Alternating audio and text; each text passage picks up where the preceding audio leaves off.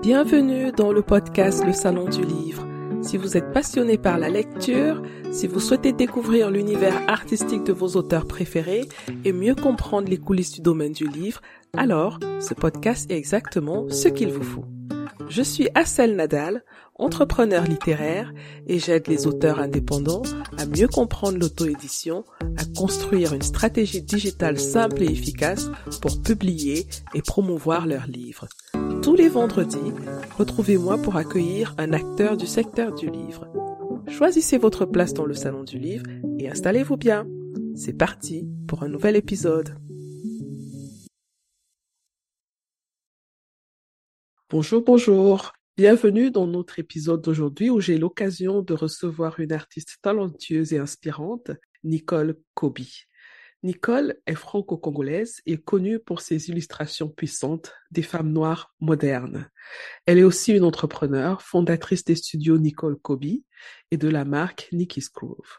Et maintenant, Nicole fait un pas en avant dans le monde littéraire en publiant son premier roman illustré, Les Noires parisiennes, qui raconte le parcours d'une jeune styliste noire congolaise et parisienne qui s'appelle Zola, qui est en quête d'identité.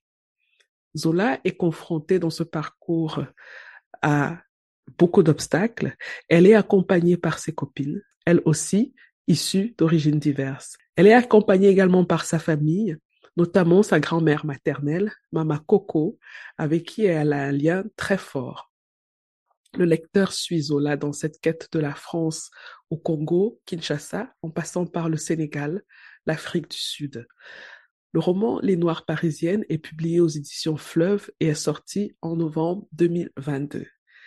Nicole Kobe a également été mise en avant pour son travail All Occasion Box Cards par Candy Burrow sur Amazon Live pendant le Black History Month en 2022. Et l'une de ses illustrations a été accrochée au mur d'un médecin dans la célèbre série télévisée Grey's Anatomy de Shonda Rhimes. Alors sans plus tarder, rejoignons Nicole pour en savoir plus sur son travail incroyable et son parcours inspirant. Bonjour Nicole. Bonjour, merci de m'avoir aujourd'hui avec vous. Ben, c'est un réel plaisir de vous recevoir. J'attendais ce moment avec impatience parce que je vous suis sur les réseaux sociaux depuis quelques années déjà. Et euh, comme je vous disais, j'ai connu votre travail grâce aux réseaux sociaux, hein, parce que je cherchais des images euh, qui représentaient des jeunes femmes noires qui me ressemblent dans le monde moderne d'aujourd'hui et elles étaient très rares. Et quand je suis tombée sur vos illustrations, j'étais subjuguée. Je suis tombée vraiment amoureuse de vos illustrations. Donc, euh, bravo pour ce travail. Aujourd'hui, je vous reçois par rapport à votre livre, Les Noires parisiennes. Donc, on aura l'occasion d'en parler dans le podcast. Mais avant toute chose, je voudrais savoir qui se cache derrière euh, cette euh, talentueuse illustratrice. Déjà, est-ce que la petite présentation que j'ai faite est complète ou alors il y a quelque chose que vous voulez rajouter? Ben Alors, c'est, j'aime pas parler de moi ou faire ma biographie, tout ça, ou peu importe, mais euh, vous avez dit l'essentiel, que je suis illustratrice, je suis entrepreneur, je fais plein de choses effectivement, euh, je suis aussi euh, la, fondatrice des studios Nicole Kobe, qui sera un studio euh, pas que de, de, dessin, mais surtout un studio d'animation qui est basé donc en Afrique et en Afrique du Sud exactement. Quoi d'autre? Oui, après, je pense que les réseaux sociaux relatent un petit peu ce que je fais. Je me rends compte que c'est parce que voilà, je passe moins de temps aussi sur les réseaux sociaux, mais effectivement, vous avez bien relaté à 80% qui je suis et ce que je fais. Alors, vous êtes né en France, si j'ai bien lu votre biographie. Pas du tout. Je suis née à Kinshasa. Ah, d'accord. OK. Kinshasa, Zaïre. Et vous avez par contre grandi en France? Venue en France très petite. Euh, j'ai fait toute ma scolarité en France, euh, en Normandie exactement. Et euh, à 18 ans, je crois 19 ans, je suis 18 ans. Je suis venue à Paris. Donc, j'allais dire, je suis montée à Paris, comme on a tendance à dire. On monte à Paris quand on vient de province pour pouvoir euh, faire euh, continuer mes études. Donc effectivement, non, je ne suis pas née en France, je suis née à Kinshasa. Super. Mais ça ressemble beaucoup un peu aux origines de Zola, qui est la protagoniste de votre livre. Elle aussi, elle est née euh, au Congo et elle est venue toute petite en France. Est-ce que vous vous êtes inspiré un peu de votre euh, propre histoire pour ce personnage? Moi, je ne sais pas faire autrement. Je ne dessine que ce que je connais, ce que j'aime. Pour un premier livre, du moins, je n'ai écrit que ce que je connaissais. Et effectivement, je me suis inspirée un petit peu, un tout petit peu de moi, vraiment un petit peu.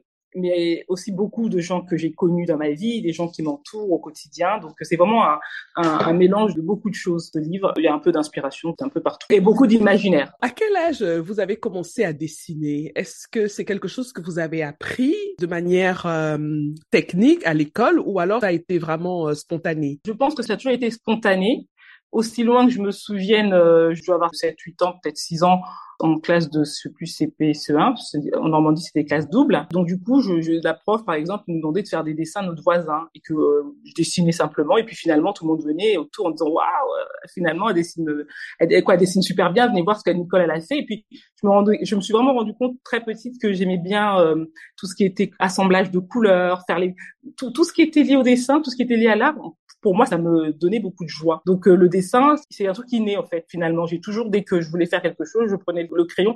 Vraiment aussi loin que je me souvienne, ça a été même dessiné par terre, dessiné euh, sur les magazines. Je me rappelle que je changeais énormément les visages des femmes dans les magazines qu'on avait chez moi. Les Amina à l'époque, dans les années 80-90, c'était en noir et blanc. Donc moi, j'avais tendance à les, recoiffer en, leur faisant des afros, en, en changeant le maquillage, en changeant la tenue. Donc ça, c'était déjà euh, c'est quelque chose que j'aimais énormément faire. Ça me donnait énormément de joie de rechanger les visages de ces femmes, de les maquiller. Alors dessiner, franchement, pour moi, c'était toujours une petite bulle, comme je, je me retrouvais dans une petite bulle à chaque fois que je dessinais, une bulle qui me fait toujours du bien en fait. Donc le dessin, c'est inné, c'est en moi. Mais euh, vous n'avez pas commencé euh, de manière professionnelle le dessin euh, assez tôt. Êtes-vous arrivé à le faire de manière professionnelle? Parce que c'est une chose d'aimer dessiner, hein, mais c'est une autre de dire, OK, maintenant je vais gagner ma vie grâce à ma passion Alors moi, j'ai toujours su que je voulais travailler dans le dessin. Donc pas le dessin, mais dans l'art, quelque chose de créatif. J'ai étudié euh, l'histoire de l'art. Même au lycée, j'étais dans un lycée où j'étais dans une option qui était littéraire, mais avec euh, avec des plasticiens, spécialement pour les plasticiens et les musiciens. Donc du coup, je faisais beaucoup de dessins déjà au lycée. Au collège, déjà, les professeurs, c'est un peu eux qui me dirigeaient vers des options euh, des lycées spécifiques donc de dessin. Alors par la suite, j'ai pas pu effectivement, euh, j'aurais voulu aller aux Beaux Arts. Moi, c'était vraiment ça, je voulais aller aux Beaux Arts, mais j'ai pas pu aller jusqu'au bout parce que je suis arrivée à Paris et puis voilà, les circonstances de la vie. En réalité, je ne savais pas que faire. C'est-à-dire que on était moins renseignés dans les années 2000, on avait moins d'informations, il y avait le CIDJ, mais il fallait y aller. Donc je sais que je voulais travailler dans le milieu du dessin, de la créativité, mais je ne savais pas quoi faire. Et je me rappelle toujours de cette prof qui me disait ah ouais mais restez pas en France. De toute façon, en France, euh, soit vous allez finir prof de dessin, soit vous allez rien faire de ça. Et d'autres qui me disaient, ah bah vous dessinez des femmes noires, bah,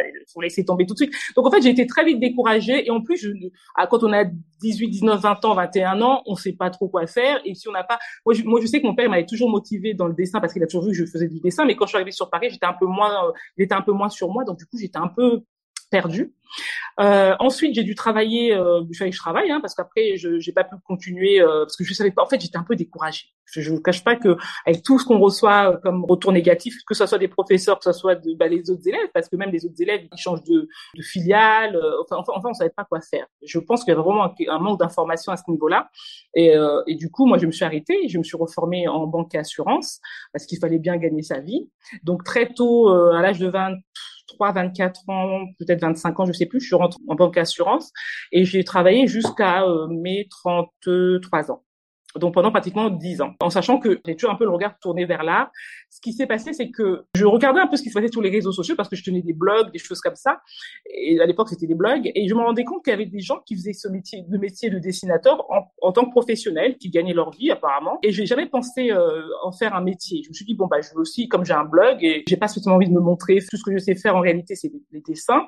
Et comme en même temps, euh, à mes 32 ans, je crois, je suis tombée enceinte de ma vie et j'ai été arrêtée pendant euh, très tôt, en fait. Je me suis dit, mais qu'est-ce que je vais faire si je dois rester un an, voire deux ans à la maison pour m'occuper de l'enfant? Donc, du coup, je me suis dit, bon, bah, je vais faire quelque chose qui me plaît. Et j'avais déjà remarqué que même un petit peu avant, je commençais déjà à dessiner beaucoup au travail. En fait, je passais beaucoup de temps à dessiner. Je passais plus de temps à dessiner qu'à travailler d'ailleurs, ce qui embêtait beaucoup ma société. Donc du coup, je m'enfermais vraiment. J'étais vraiment comme si c'était quelque chose qui me poussait. Quoi, je, dessinais toute la journée. Je disais mais qu'est-ce que je vais en faire? J'essaie de reprendre des études, on m'a découragé. J'ai envoyé mon dossier dans des écoles, on m'a pas voulu de moi. Et finalement, je me suis dit bon bah tant pis, je vais faire ça pour moi-même. Je vais dessiner et je vais poster ça sur les réseaux sociaux. Donc j'ai ouvert un blog qui était Nikki's Groove.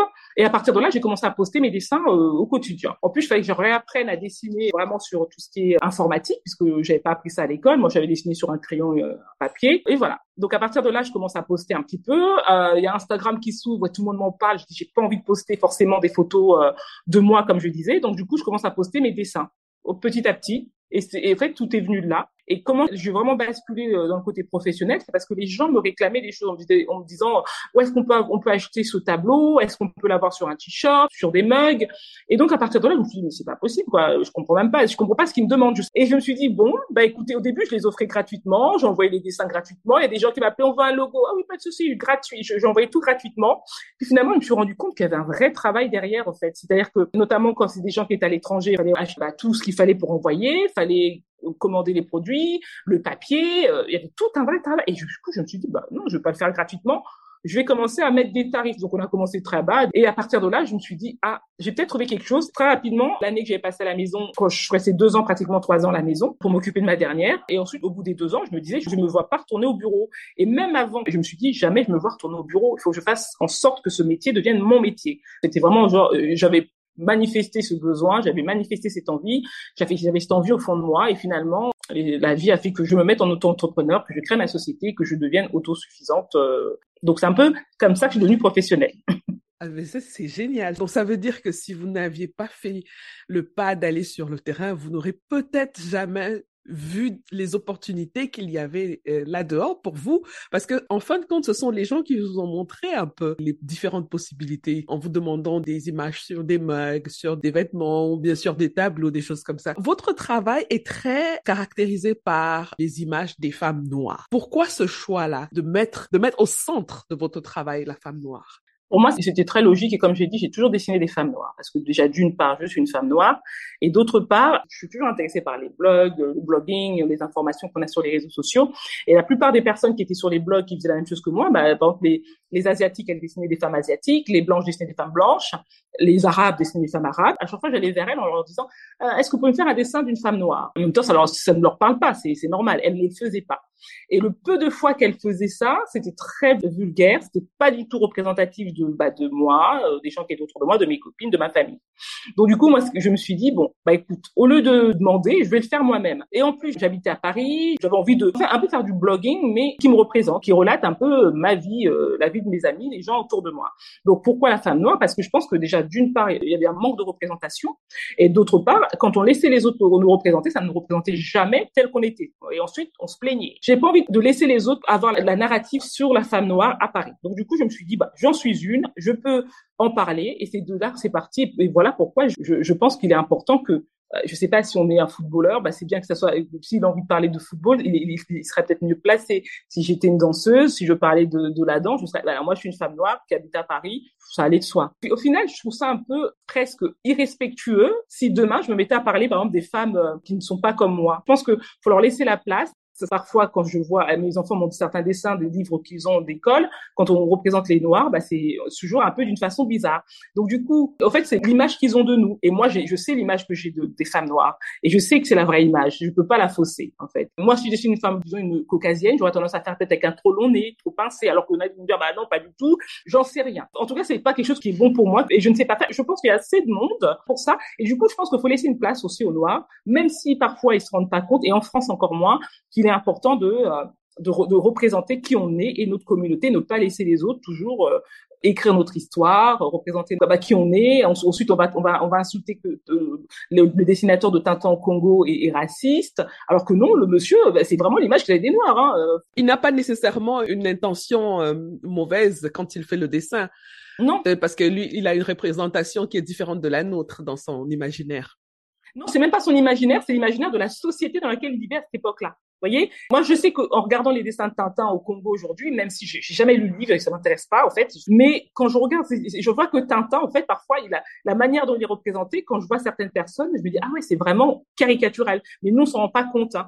Tintin, il a un nez comme ça, et c'est vrai qu'il y a des gens qui ressemblent à ça, mais c'est pas tout non plus tous les, les, Belges ou tous les Européens qui ressemblent à ça. Donc après, alors les Noirs, c'est vraiment une caricature ah, vraiment raciste à l'extrême, c'est-à-dire que vraiment à cette époque-là, ils voyaient les Noirs, euh, bah, tous pareils, hein, une tête une tête ronde noire avec des grosses lèvres roses et puis je sais pas si les autres traits c'était quoi, peut-être avec une peau de banane alors que au Congo à cette époque-là tout le monde se baladait pas en peau de banane et même si enfin voilà donc c'est c'est un peu ça.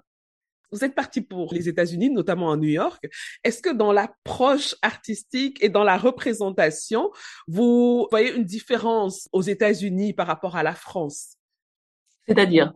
Une, une, approche. Est-ce que la perception de la femme noire dans le domaine artistique, euh, ou alors la représentation de la femme noire, elle est différente? Je pense qu'en réalité, les Noirs, en général, on a le même souci un peu partout, je pense. Ça dépend toujours de qui représente la femme noire et dans quel pays on est, par exemple. Euh, moi, je regarde un peu ce que font les Asiatiques. Et les Asiatiques, en réalité, euh, les mangas, par exemple, quand je regarde des mangas avec mes enfants, je me rends compte que, par exemple, ils vont représenter un manga euh, lambda, ils vont le peindre en noir. Parfois, ils vont faire un peu des lèvres pulpeuses, mais ils, ils y vont pas trop. La représentation de la femme noire, que ce soit en France ou aux États-Unis, dépend de qui euh, la représente. Les États-Unis sont très centrés sur eux-mêmes. À 90%, ils représentent des choses de leur quotidien. C'est-à-dire que quand je dis de leur quotidien, bah, s'ils doivent dessiner des femmes noires, ils vont raconter leur histoire. Les Nord-Américains a ça. Même si aujourd'hui on le voit que bah il y en a beaucoup qui en marre un peu qu'on raconte un peu trop l'histoire de l'esclavage, même si c'est très, important. Les histoires de ghetto, ils aiment pas trop ça non plus. En fait, voilà, je pense que chaque personne où il, se trouve représente la femme, que ce soit la femme noire, la femme, on représente simplement sa société. Et comme je disais tout à l'heure, moi, je ne représente pas la femme noire américaine, je représente juste une femme noire en général. Que je sois aux États-Unis, que je sois en France, que je sois euh, en Afrique, peu importe, je suis sur la planète, je représente une femme noire. Après, c'est vrai que je n'ai pas une femme africaine, alors qu'aux États-Unis, généralement, ils vont dire oh African American. Alors que personnellement, pour moi, c'est pas une African American, c'est une femme noire. Elle peut être au Brésil et se sentir euh, représentée par moi, c'est vraiment la particularité. Et que, comme je disais, en fait, voilà, ça dépend juste de l'endroit où on se trouve et dans le contexte, on a envie de placer l'art, de placer cette femme, c'est tout. Mais euh, moi, je veux pas que la fille que je dessine, soit euh, une noire américaine. J'aurais plutôt préféré qu'elle soit plutôt une noire africaine euh, d'origine et qui habite aux États-Unis. C'est comme ça que j'ai tendance à représenter, puisque en réalité, une noire qui habite en France ou qui habite aux États-Unis, c'est un noir qui a quitté l'Afrique pour aller s'installer dans ces différents endroits, de force ou de gré. voilà, c'est ça que j'ai envie de représenter en réalité. Et le lieu où je suis ne change rien à ça. Et on voit justement cette euh, cette approche que vous avez euh, de la femme noire dans votre livre, dont je rappelle le titre Les Noires parisiennes, sorti aux éditions Fleuve. Donc dans ce roman, c'est un roman hein, illustré. C'est un format assez particulier. Hein. En général, les romans ils sont euh, bon, ils ont un format qu'on connaît.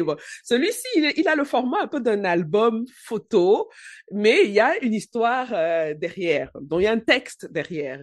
Et donc, comme je disais, on voit votre euh, façon de voir la femme noire. On le voit dans le livre, hein, notamment avec la protagoniste Zola, qui est euh, congolaise, euh, qui a un atelier, un café littéraire, et elle est styliste.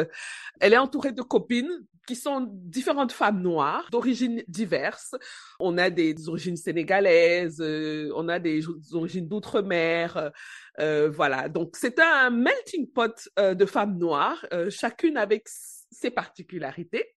Mm-hmm. Ça rend euh, le tout très joyeux, très cocasse, mais en même temps aussi très attachant. On suit le parcours de Zola, qui se cherche, on revient à l'identité, hein, qui se cherche, qui veut comprendre qui elle est. Et cette quête est déclenchée par un événement dont je ne dirais pas lequel, en début de livre. Donc, on la voit parcourir différents pays.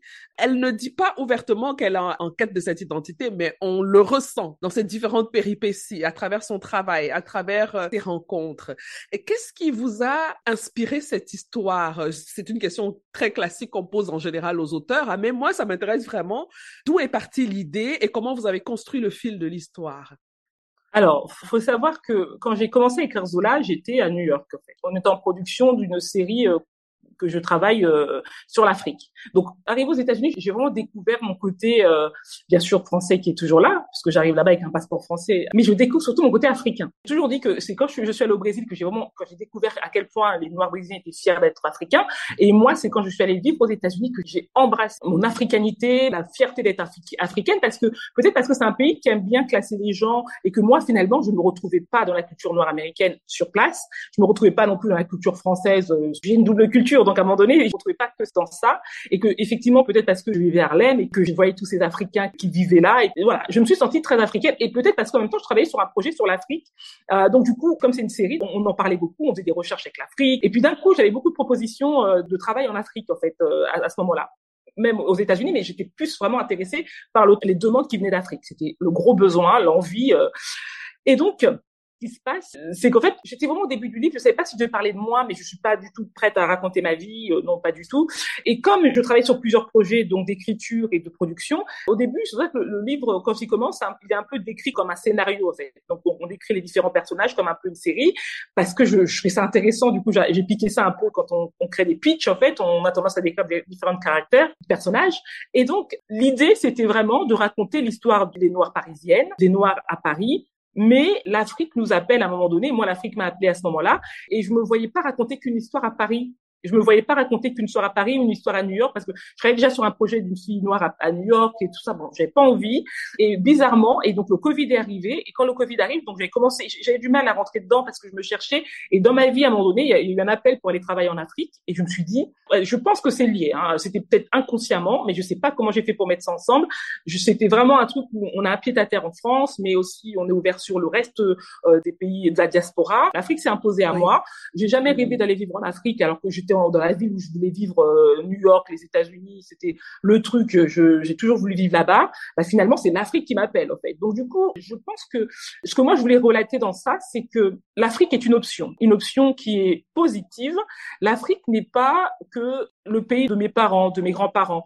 En réalité, l'Afrique a besoin qu'on fasse des choses pour elle. Après, il y en a qui vont dire oui, mais bon, euh, euh, il y a le poids social, ma famille, mes cousins, ils, ils me prennent de l'argent. Je sais tout à fait ce que c'est. Mais moi, ce que j'essaie de dire, en fait, et c'est marrant parce qu'à cette époque-là, je découvre donc, donc on est en plein confinement, je découvre donc des Africains qui vivent aux États-Unis, nés aux États-Unis, et même des Nord-Américains ou et d'autres personnes. Donc le Covid arrive, on reste bloqué aux États-Unis donc euh, pendant X temps, et d'un coup, on ouvre les frontières et tout le monde part. Et donc, tous ces gens qui partent, en fait, vraiment, c'était ça. Tous, tous ceux qui partent, ils partent un peu dans différents pays africains. Et il y a quelques-uns qui reviennent en France, très peu, mais en tout cas, les Noirs partent dans différents pays africains. Et les, même les Noirs américains, c'est comme si on avait, il y avait une grosse euh, porte ouverte et tout le monde s'est précipité. Et moi, il y avait une ouverture pour aller travailler en Afrique du Sud. Et euh, des amis sont partis un peu partout. Et je pense que faut pas qu'on voit l'Afrique comme le dernier espoir. C'est vraiment ce que j'ai envie de dire. en fait, l'Afrique, ça doit être un pont, ça doit être quelque chose de naturel de se dire bah j'ai envie d'aller en vacances. Bah j'y vais. Et bah si t'es sénégalaise t'as pas envie d'aller au Sénégal bah tu peux aller au Cameroun. Parce qu'en fait je me rends compte que souvent dans notre imaginaire on a grandi par exemple en disant bah, nos parents africains souvent ils nous disent faut pas aller au pays c'est super super dangereux c'est des sorciers ils vont te manger ou je sais pas quoi. Nous en fait on arrive quand on vit en Europe on n'a pas ces, ces idées là sur l'Afrique en réalité. On arrive on, on est comme des touristes blancs. En fait on arrive avec nos claquettes nos t-shirts nos sacs à dos. Voilà on arrive dans, dans cet état d'esprit. Donc on n'a pas spécialement peur de vos histoires euh, peut-être à dormir ou pas. Donc du coup, je pense que euh, voilà, c'est vraiment ce côté où il faut pas.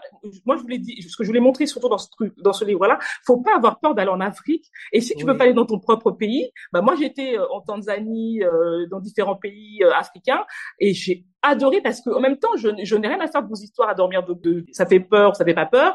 Et j'ai mhm. rencontré sur place des gens qui vivaient là-bas depuis X années, même en Afrique du Sud, des Français qui avaient des bonnes carrières mais qui se sont adaptés. Et donc du coup, en fait, l'histoire de Zola, c'est vraiment pour dire, euh, on peut être afro-descendant comme on peut être euh, arabo, arabo-descendant, je sais pas ça se dit, ou, ou, mhm. ou judo-descendant, j'en sais rien, ça se dit. Mais ces gens-là ont plus de facilité à aller faire du business dans, dans les dans les, pays euh, dont, de leurs ancêtres. Et nous, les Africains, en fait, on a l'impression que il faut qu'on fasse un super plan euh, ou qu'on soit préparé psychologiquement, spirituellement, mais en même, temps, oui, il le faut, mais il faut essayer petit à petit. Il faut commencer petit à petit. Dont le premier pas de Zola, qui hésitait énormément. Ça, rappelle un peu mon histoire, ça rappelle l'histoire de plein de gens autour de moi que tu viennes des Comores, que j'avais une Camerounaise qui disait ah non moi je n'irai pas au Cameroun, au secours, euh, pas du tout, euh, euh, pourquoi faire et, souvent parce que ses parents lui ont raconté une histoire. Alors au Congo c'est encore pire, on n'y va jamais. C'est les Congolais, il y en a qui sont nés ici, ils parlent lingala, ils mangent du congolais, ils s'habillent, ils ont jamais été, mais ils parlent mieux lingala que moi. C'est juste incroyable. Pourquoi? Parce que j'ai vraiment envie de dire aux gens les pousser un petit peu en disant n'ayez pas peur on peut aller vers l'Afrique et que si vraiment vous avez peur, vous avez trop peur d'aller dans, un, dans, ce pays-là, il y a d'autres pays. Euh, moi, j'aime beaucoup les pays du Sud. La Namibie, qui est un joli pays, euh, Botswana, euh, Zimbabwe, j'ai adoré. Enfin bref, tous ces pays du Sud, même la Tanzanie qu'on connaît pas, le Kenya, il y a plein de choses à faire. Mais c'est un peu comme partout, ce que j'ai envie de vraiment dire aux, gens. Que c'est pour ça que j'ai insisté, j'ai voulu relater une histoire de l'Afrique qui est positive et non pas négative. C'est-à-dire que quand on arrive en Afrique, on n'a pas le même même niveau de vie que l'Africain de base. Donc, je dis pas qu'on va mhm. vivre comme des rois, mais on peut déjà avoir euh, un certain un niveau de vie un peu supérieur. Donc, on peut déjà, euh, comme, comme arrive un, un, Français blanc qui va mettre ses enfants dans une école française, qui va avoir des aides de l'État. Voilà, c'est vraiment ça. En fait, oui, c'est ça. L'idée, c'était vraiment de, de, de raconter l'histoire de différentes femmes noires et qui sont généralement, c'est des femmes autour de moi qui m'ont inspiré, des histoires que j'ai entendues qui m'ont inspiré, et aussi mhm. surtout euh, tendre la main à ces gens-là en, en, leur disant, vous parlez tout de l'Afrique et vous êtes africain et on vous le rappelle tous les jours. N'hésitez pas de temps en temps pour aller voir ce qui se passe en Afrique, ressourcez-vous. Ça ne fait pas de mal. C'est comme moi, parfois, quand j'arrive en France, je passe toujours par la Normandie parce que ça me ressource, parce que j'arrive, j'ai l'impression d'être chez moi, je connais tout, euh, je suis trop contente. Bah, c'est pareil quand je vais en Afrique, je, je découvre. Et puis finalement, je tombe très rapidement amoureuse, moi, des endroits. J'ai rarement un endroit où je, je n'aime pas. Donc c'est tout ça, oui, effectivement. J'ai un peu beaucoup parlé, mais c'est vraiment pour expliquer euh, non, mais je trouve ça super intéressant et je voulais lire un petit passage du livre à la page 142 où justement Zola dit un peu ce que vous venez de dire. Elle fait le constat. Hein. Elle dit j'étais finalement comme les autres amnésique, complaisante et hautaine malgré moi, souffrant du syndrome du white savior. Un jour, quelqu'un m'a dit tu sais, Zola, on est amené à ne pas repartir. Nous sommes chez nous ici à Paris, en France. J'avais adhéré à cette idée d'une identité française noire. Mais je me rends compte que, pour le reste du monde, je ne suis et ne serai toujours qu'une Africaine avec un vécu parisien. En France, la séparation entre les autochtones et les Français noirs se voit moins qu'ici en Afrique du Sud, mais elle existe bel et bien. Nos parents sont toujours au plus bas de l'échelle de la société, même s'ils travaillent d'arrache-pied. Et la majorité des Français noirs habitent dans des zones pauvres, au contraire d'ici. Mais ils sont portés par le rêve blanc, celui de devenir comme le colonisateur, au point de faire abstraction du passé de la main tendue devant eux. Quoi qu'il en soit, pour eux, il vaut mieux vivre dans une zone de non-droit en Europe, dans une cité mal famée, que de repartir en Afrique. Je me rends compte que nous avons fait de l'Afrique une terre de honte indésirable. C'est fou, hein? Quand j'ai lu ça, j'ai dit, oula, c'est vrai que nous sommes les premiers à avoir rendu cette terre indésirable par nos récits, euh, par notre façon de la raconter. Non, on a contribué. On n'est pas les premiers, mais on y a contribué. On m'a envoyé une vidéo en fait. Et donc du coup, je l'ai regardée. C'est une jeune femme euh, africaine qui parlait de son morning euh, routine. Et du coup, en fait, et les produits qu'elle présentait, c'était des produits de Garnier. Et du coup, moi, ça m'interpelle toujours. Et je me dis ah, c'est marrant. C'est marrant parce que elle parle de produits Garnier, donc elle est en train de montrer aux gens un peu euh, les produits qu'elle utilise, mais pourquoi elle n'a pas utilisé des produits d'une africaine, des produits africains Et c'est vrai ça m'a un peu interpellée, ça m'a fait sourire, mais c'est ça. J'ai une copine camerounaise qui me disait, quand elle part au Cameroun, elle préfère acheter le jus d'un blanc, pas c'est Carrefour ou quoi que ce soit, au lieu d'acheter des jus euh, bio du quartier. Et donc, du coup, c'est tout ça. Et je pense que je l'ai peut-être pas assez précisé dans ce livre. Il y a vraiment plusieurs catégories de noirs. Et les noirs qui sont en Afrique, quand t'as beau leur expliquer, au plus ils me disent, mais pourquoi tu vas vivre en Afrique? Je leur dis, je veux vivre en Afrique du Sud, peu importe, mais moi, c'est l'Afrique du Sud, mais demain, je peux aller vivre dans un autre pays africain. C'est comme ça que je le ressens. C'est comme ça que je, je fais les choses comme je le sens. Et que eux, ils sont prêts à quitter l'Afrique et marcher dans le désert, se faire insulter en Afrique du Nord, se faire traiter comme des chiens en Turquie, en Grèce, en Italie. Et au fait, c'est là le plus triste. Je pense que c'est vraiment un travail d'éducation. Et je le dis toujours, c'est aux parents que ce travail revient et à l'État que ce travail revient. Alors, au contraire, au Sénégal, j'ai cette copine qui m'a envoyé le lien d'un nouveau business qui marchait bien. Je sais plus c'était quoi exactement. C'était un jeune Sénégalais qui vendait des jus pressés, un peu comme des smoothies. Et du coup, apparemment, ça a cartonné. Et elle me dit, oh là là, j'ai hâte, c'est génial ce qu'ils font. Et ben voilà, il y a des pays comme ça où ils ont ont compris que l'économie euh, du pays est plus importante que tout pour aider le pays à, avancer et à se relever, plutôt que de faire le fancy avec du jus euh, Carrefour en plus ou du jus euh, sorti de, c'est même pas du vrai jus, c'est des, des sirops mélangés avec je ne sais. Des choses qui sortent des laboratoires, de, de, la chimie, tout simplement. Complètement transformées. Donc mmh. c'est vraiment ça. C'est ce que je dis, c'est qu'il y a un travail à faire et le travail il commence d'abord par nous-mêmes. Euh, moi je dis toujours, c'est comme si demain on vient critiquer ta, ta mère, ta sœur, ta fille devant toi, bah tu vas pas dans ce sens-là. Tu vois, tu vas pas dans ce sens-là. Il faut que tu apprendre effectivement l'information, tu vas prendre et puis tu diras, tu prendras ton frère, ta sœur, ta mère, dans, ou ton enfant dans un endroit fermé, lui essayer de, lui expliquer, bah écoute, euh, si tu as vraiment fait ça, si c'est vraiment comme ça, essaye de changer, essaye, et donner des bons conseils, euh, et essayer de faire avancer cette personne si elle se comporte mal. Et ben pour l'Afrique, c'est la même chose. Souvent en, Europe et en France, on se rend compte que quand les gens disent oh là là, les Africains qui meurent de faim, et puis on a d'autres qui disent oui, vous avez raison, on meurt de faim en Afrique et tout ça, et puis les Africains ont tendance vraiment à appuyer dessus en disant eh, ici on mange bien, ici, on devient presque blanc, s'éclaircissant la peau, et comme si l'Afrique c'était euh, l'enfer, quoi. Voyez? Donc je pense qu'il y a vraiment un vrai travail à faire dans nos mentalités, et ce qui sera très difficile à faire parce que on a beaucoup de migrants entre guillemets, de nouvelles générations qui arrivent à chaque fois. Il y a des générations qui sont qui sont installées là depuis 30 euh, ans, 40 ans, qui sont nées là, et il y a des générations qui arrivent chaque année, et c'est ce travail-là qu'il faut faire avec ces gens-là, et leur dire que parfois vous mieux vivre dignement dans son pays que vivre euh, indignement dans le pays des autres, dormir par terre dans des coins pourris avec des cafards, des rats. Le travail, il est long. Il sera à faire, euh, et je pense qu'il part de dès la naissance euh, jusqu'à, euh, il sera à faire tout le temps. Ça c'est sûr. Hein. Moi, je pense que c'est un travail que tout le monde fait à son niveau, mm-hmm. à son rythme, à sa façon. Euh, c'est un peu ce qu'on essaye de faire avec ce podcast aussi, et le magazine d'ailleurs, de montrer qu'il y a des talents chez nous. Comme vous l'avez dit déjà dans une interview, hein, je pense qu'il n'y a pas que Beyoncé et Rihanna. Non, loin de là. Alors, je voulais savoir aussi, en tant que euh, entrepreneur, comment vous arrivez à concilier cet engagement, parce que ce que vous faites aussi, c'est une forme d'engagement. Hein. Comment vous arrivez à concilier cet engagement et euh, votre art, parce que parfois, il y a des gens qui n'osent pas pousser les lignes un peu plus loin de peur de perdre du public. Comment vous, vous voyez ça? Alors, comme je dis, moi, je fais les choses par passion. Et aujourd'hui, euh, je ne ferai pas les choses parce qu'on me demande de les faire. Aujourd'hui, je fais les choses. Je sais quel est mon combat. Je sais pourquoi je dessine. Et euh, voilà. Si je perds des gens, c'est qu'ils n'étaient pas destinés à voir mon travail ou ne sont pas dignes de voir mon travail.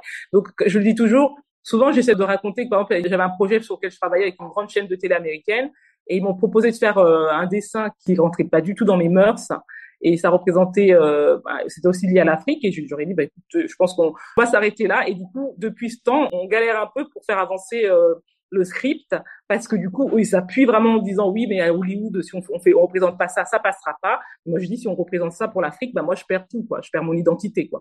Après, je j'ai pas peur. Si je dois perdre quelque chose, c'est que c'était pas fait pour moi, ou que mon temps était venu, et, euh, et voilà simplement. Et vous avez un style très particulier hein, dans votre dessin. Bon, côté technique, moi, je m'y connais pas du tout, mais je dois avouer que je reconnais vos illustrations quand je les vois. Donc, ça veut dire qu'il y a une manière particulière de dessiner qui est votre signature.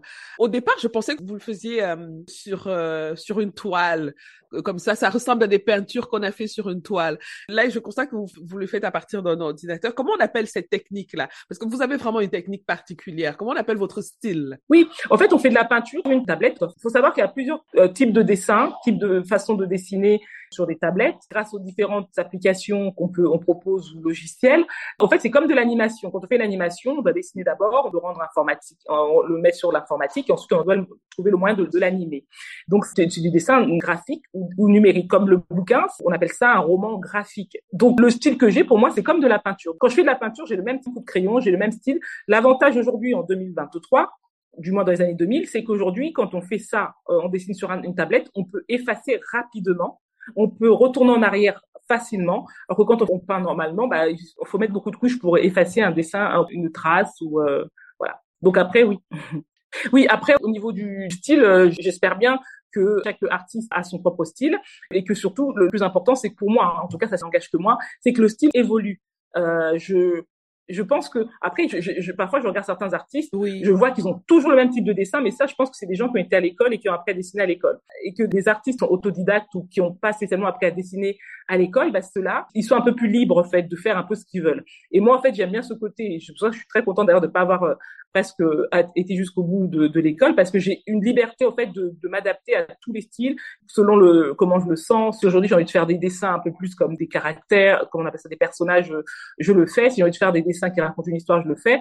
Et puis voilà. Et puis je pense qu'un artiste en réalité, comme c'est comme ça que moi je le vois, même quand on, étudie l'histoire de l'art, un artiste a plusieurs euh, moments dans sa vie. Il y a des moments où il va peindre que euh, des fleurs, de la nature morte, et un autre moment il va, va peindre que euh, je sais pas des champs, des personnages. Euh, euh je sais pas, habillé dans des villes, donc vraiment ou, un peu plus de l'abstrait. Donc pour moi, un artiste n'a pas un coup de crayon précis, c'est-à-dire qu'on peut le reconnaître son coup de crayon, mais il a plusieurs styles en fait, plusieurs mouvements. Et c'est comme ça. Et puis c'est même pas calculé, c'est que ça vient tout seul en fait, selon l'époque de ta vie. Mm. Alors, il y a une question que je voulais toujours vous poser hein, depuis longtemps. C'est par rapport au dessin. J'ai remarqué que vous aimez beaucoup la, femme noire que vous dessinez à côté d'une fenêtre. Est-ce qu'il y a quelque chose euh, de particulier que vous souhaitez passer comme un message ou, c'est un hasard, c'est vraiment un hasard? Parce que moi, chaque fois que j'ai vu une de vos euh, illustrations, la, femme était toujours à côté d'une fenêtre, la plupart du temps en tout cas. Je me posais cette question ce matin parce que j'étais en train, de, de regarder quelques dessins, j'avais, j'étais en train de finir et, euh, et je me disais mince, ah oui, la fenêtre elle revient encore. À un moment donné, il y aura un courant qu'on va appeler euh, la femme noire à la fenêtre parce que ou un non, je pense parce que je regardais et les seules choses qui m'attirent, je pense que je, je vois d'où ça vient. Je sais pas, c'est un peu personnel et c'est marrant parce que dans toutes les maisons que je choisis depuis New York, en fait, c'est toujours des maisons. Il faut, je suis attirée par les fenêtres. Mon, mon studio en Afrique du Sud, c'est la fenêtre qui m'a fait choisir euh, ce truc. C'est une belle fenêtre. J'ai dit, je mettrai mon bureau là. J'ai pu me projeter dedans. Je pense que je passe par un moment où, euh, alors, est-ce que c'est lié au confinement? Certainement, parce que justement, on est resté enfermé longtemps. Il fallait pouvoir voir des belles choses de l'autre côté.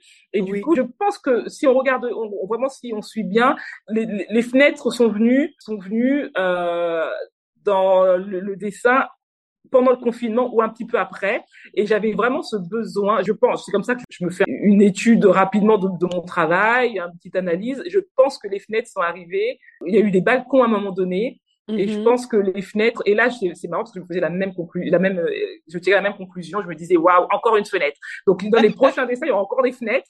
Et je me disais ah mince alors. En fait, ces dernières années, on a beaucoup été enfermés. Finalement, je pense que j'ai envie de montrer quelque chose de joli à travers la fenêtre finalement. Oui, et puis moi je dis comme j'ai ressenti, hein, moi quand j'ai vu cette fenêtre qui revenait tout le temps, moi je l'ai ressenti comme le regard vers un espoir, vers quelque chose de, de grand, vers un espace ouvert en tout cas, et qui euh, comment dire, qui avait des promesses d'espoir en tout cas. Moi, j'y ai vu de l'espoir, des promesses, l'ouverture. Oui, je pense qu'il y a vraiment un truc où euh, je pense que je me suis sentie enfermée en fait, vraiment. Je me suis sentie enfermée et j'ai eu besoin de m'échapper et je pense que la fenêtre est un échappatoire, c'est une pas une porte vers l'espoir, mais une fenêtre vers l'espoir, une fenêtre vers bah, un lendemain meilleur, une fenêtre vers euh, une ouverture au final. Et moi, ça me fait du bien. Je vous cache pas que quand je dessine ces fenêtres, comme je dis, je ne dessine que ce qui me fait du bien. Et j'ai envie de, de, me dire que bah, chez les gens, quand on regarde par la fenêtre, il y a des choses sympas. Et oui, je pense que vraiment c'est ça. Ces derniers temps, de New York euh, en passant par par l'Afrique du Sud, pour moi, l'intérieur est très important. Et donc du coup, pouvoir montrer, euh, j'espère que derrière chaque fenêtre, il y a des belles histoires, il y a des choses chaleureuses qui s'y passent. Et du coup, ouais, je pense que j'ai vraiment envie de de ce côté euh, de, de ouais donner de l'espoir en disant que derrière chaque fenêtre, j'espère que il y a des choses sympas qui se passent et de l'autre côté aussi. Super. Ben, on est bientôt arrivé à la fin de notre échange qui est super, super intéressant. Et je suis contente d'avoir euh, perçu un tout petit peu, je l'espère en tout cas, le message que vous passez derrière vos illustrations. Je rappelle le titre du livre et j'invite ceux qui nous écoutent d'aller vraiment l'acheter. Il est euh, disponible sur toutes les plateformes de vente en ligne. Hein. Le titre, c'est Les Noires parisiennes et c'est aux éditions Fleuve. Alors, une dernière question. Si vous aviez un conseil à donner à une jeune artiste ou un jeune artiste qui fait aussi euh, dans le dessin, mais qui, comme vous, peut-être à un moment ne savait pas comment s'y prendre, ce qu'il pouvait en faire, euh, quel conseil ce serait? Alors, le conseil que je donne souvent, c'est s'écouter soi, parce qu'on est le mieux placé pour savoir ou la mieux placée pour savoir ce qui est bon pour soi. Pas écouter les gens extérieurs. Et si vous avez ce projet ou cette envie de dessiner ou peu importe, gardez ça pour vous. Parce que quand vous en parlez à quelqu'un, il y a toujours quelqu'un par rapport à son, sa propre expérience qui va venir vous décourager, qui va vous dire ah ben non laisse tomber ou alors mais ça va pas, puis tes dessins sont pas si géniaux que ça. Et finalement le dessin c'est pas par rapport, c'est pas la technique qui fait qui fait de toi quelqu'un de, de bon, c'est ce que toi tu mets dans ce dessin. Parce que les gens qui dessinent des personnages, il y en a des milliers. Mais qu'est-ce que toi tu veux apporter? Qu'est-ce que tu veux euh, montrer au monde et qu'est-ce que tu as envie de te montrer à toi finalement? Et, et, et, moi, ce que je leur dirais, si le dessin est quelque chose qui de positif dans votre vie, quelque chose qui vous apporte du bien, donc, qui vous fait du bien, parce qu'on a besoin de moments de bien, de bien-être dans ce monde. Faut vraiment travailler dur. Ne, ne faites pas part de, de ces projets que vous avez euh, aux autres. Euh, parce que simplement on connaît pas le cœur des gens. On peut vous décourager très rapidement et notamment dans le, dans le milieu de l'art. Euh, je pense que la musique ça peut être la même chose. On peut chanter super bien et puis on va nous dire euh, ah non non mais laisse tomber à des milliers de chanteuses comme toi alors que toi-même tu sais que tu as ce truc en toi qui te pousse à le faire et qui te cette voix intérieure qui te dit il faut que tu le fasses et qui te pousse qui te voilà. Et puis finalement, parce qu'on a écouté telle ou telle personne, on se rend compte que bah on est passé à côté d'un joli projet. Si je n'avais pas abandonné euh, mon CDI euh, en assurance où je gagnais très très bien ma vie, je ne mhm. serais pas arrivée où je suis aujourd'hui. Donc, euh, je pense que et si parce que si j'avais écouté certaines copines qui me décourageaient en disant attends mais t'as des enfants, il faut que tu payes tes trucs et tout, tes, tes voilà tes charges et puis c'est mieux un CDI quand même. Non, je pense qu'il faut s'écouter soi. Le conseil que je donnerais vraiment, c'est travailler dur, écouter votre votre fort intérieur, écouter votre instinct et ne, ne, ne, vous découragez pas. Si vraiment c'est ce merci Nicole Kobi. Euh, je mettrai aussi le lien de votre site internet. Donc euh, merci beaucoup Nicole. Vraiment c'était un réel plaisir de vous avoir dans le podcast et euh, ben vous revenez dès que vous avez euh, quelque chose de nouveau sur sur le feu. Hein. Vous êtes la bienvenue dans ce podcast et c'était un réel plaisir de vous avoir. Vraiment merci beaucoup pour votre disponibilité. Le plaisir était partagé. Merci de votre gentillesse, Assel. Merci, merci. À bientôt. Bonne journée. Merci, bonne journée.